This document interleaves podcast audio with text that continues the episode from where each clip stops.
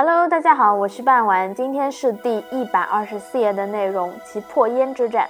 其破燕之战呢，它是指在公元前的三一四年，齐国大举兴兵讨伐燕国，一度灭亡燕国的事件。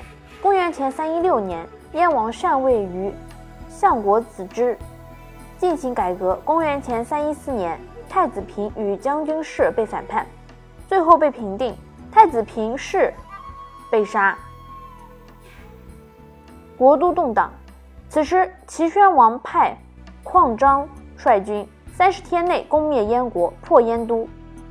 燕王被杀，子之逃亡，后被齐人抓住，做成肉酱。齐国占据燕国长达两年，燕国灭亡。但是齐军军纪败坏，烧杀淫掠，导致燕国百姓驱逐至齐国。燕国各地反抗，赵、魏、韩、楚、秦等国也反对。齐国吞并燕国，秦国边境攻齐，宋康王临阵反戈，齐军大败。赵王屯兵齐赵边境，扬言齐国不退兵即开战。公元前三一二年，齐国撤军。赵国赵武灵王派兵护送在燕国的燕王公子直回到燕国，即燕昭王。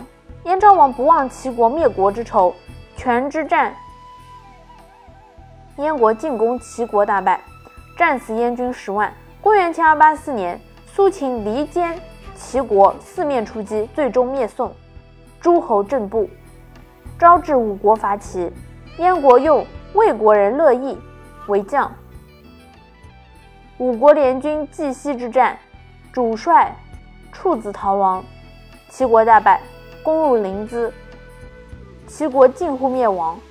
这就是历史上著名的燕公齐之战。感谢大家的收听，下一期我们会讲到的是争夺九鼎。今天内容就到这里结束了，我们下期再见。